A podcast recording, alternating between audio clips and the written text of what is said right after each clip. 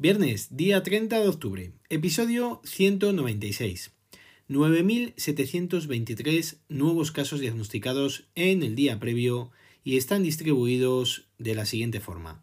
1.867 en Madrid, 1.578 en Cataluña, 1.199 en Aragón, 1.173 en País Vasco, 643 en Galicia, 637 en Navarra, 601 en Andalucía, 488 en Extremadura, 435 en Asturias, 213 en Castilla-La Mancha, 179 en Cantabria, 167 en La Rioja, 140 en la Comunidad Valenciana, 102 en Canarias, 83 en Baleares, 73 en Ceuta, 56 en Melilla, 52 en Castilla y León y 37 en Murcia. El número total de casos asciende ya a 1.185.678.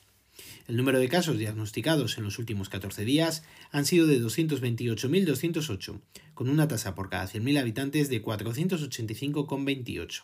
Recordad que la tasa ayer era de 468. Fijaros lo que ha subido de un día a otro en los datos comunicados.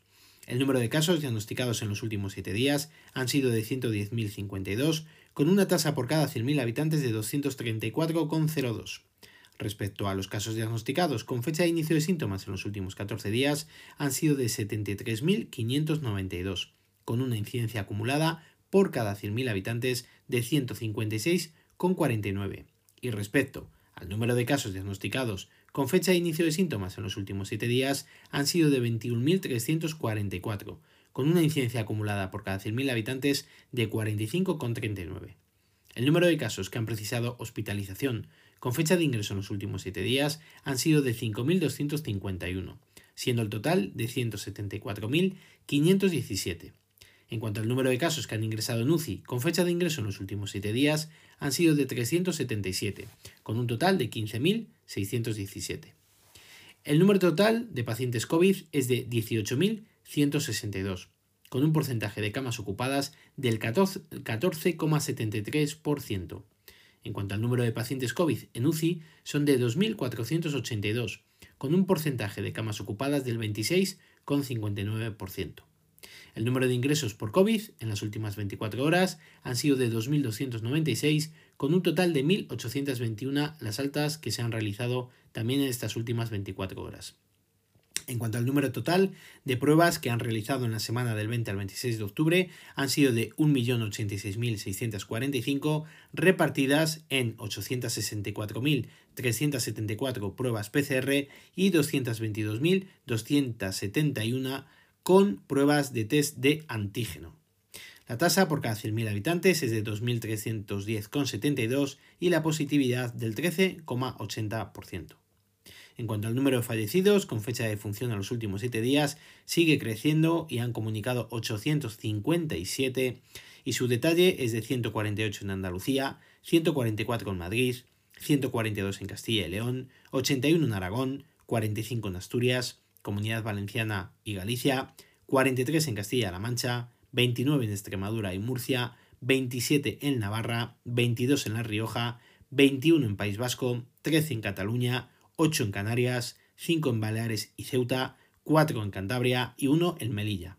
El número total de fallecidos es ya de 35.878. Los datos del personal sanitario hasta el 23 de septiembre se han notificado tantos como 73.165.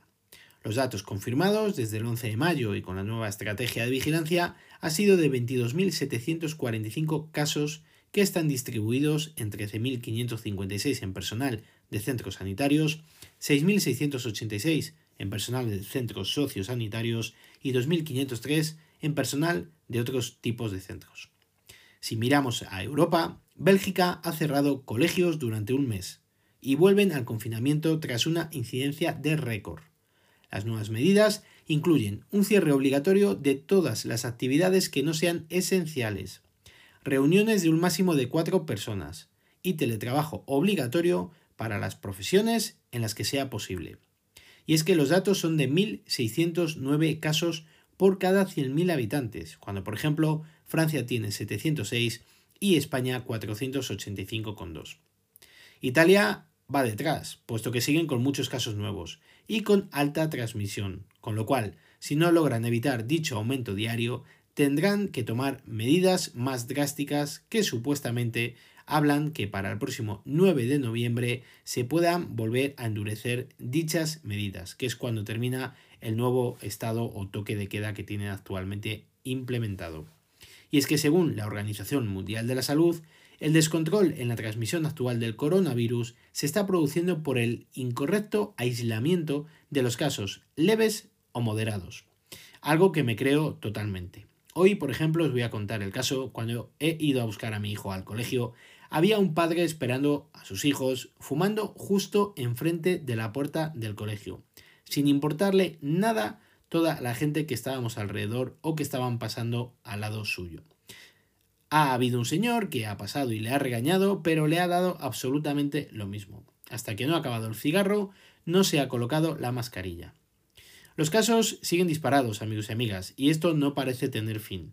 Esperemos que gracias a cortarnos la movilidad durante este puente, al menos evitemos que los casos sigan ascendiendo. Necesitamos un poco de luz al final del túnel para ver si llegamos al pico de la curva por segunda vez y comenzamos a estabilizar y controlar los contagios.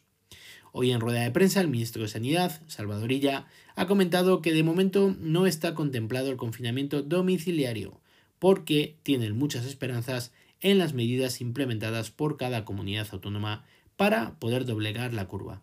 Veremos, el tiempo lo dirá. Vamos con el apartado de tecnología. Hoy ya está disponible Apple One.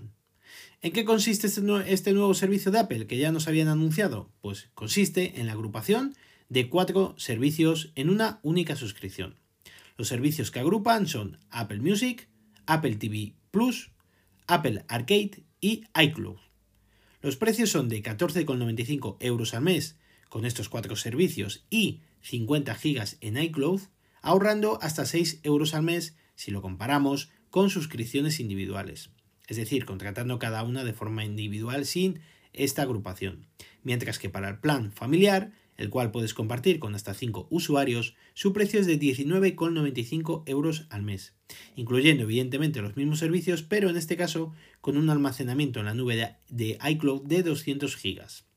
Hay un tercer plan que no está disponible en España y que se llamaría Apple One Premier, que incluiría hasta 6 usuarios y además de todos los servicios que tenemos en España, algunos que no conocemos ni conoceremos, como son Apple News y Apple Fitness Plus con un almacenamiento en iCloud de 2 terabytes y con un precio mensual de 29,95 dólares al mes.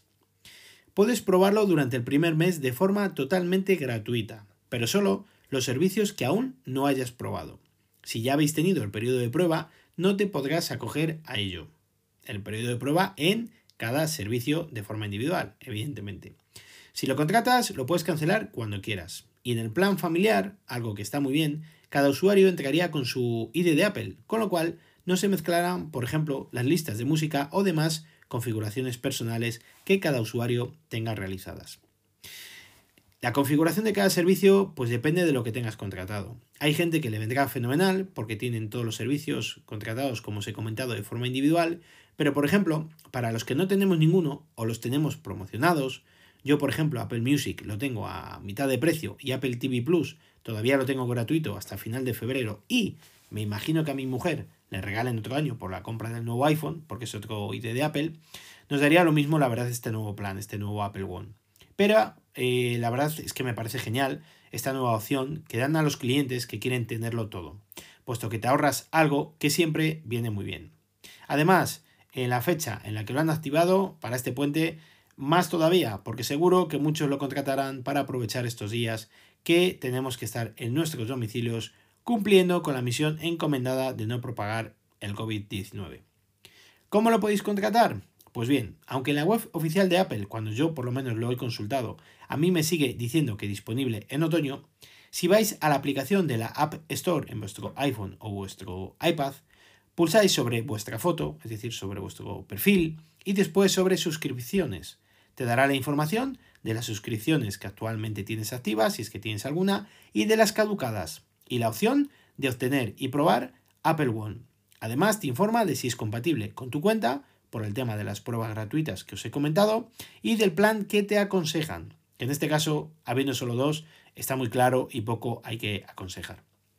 En fin, amigos y amigas, en principio no hay podcast hasta el martes día 3 de noviembre. Me cojo este puente siempre que no haya ninguna noticia importante como pasó el domingo pasado. Así que cuidaros mucho, disfrutar, descansar y tened muchísimo cuidado. Si queréis contarme algo, ya sabéis que lo podéis hacer al email elgafaspodcast.com o en Twitter como arroba elgafaspodcast. Recuerda visitar mi blog, os dejo la dirección de las notas del episodio. Un saludo a todos y muchísimas gracias por vuestro tiempo.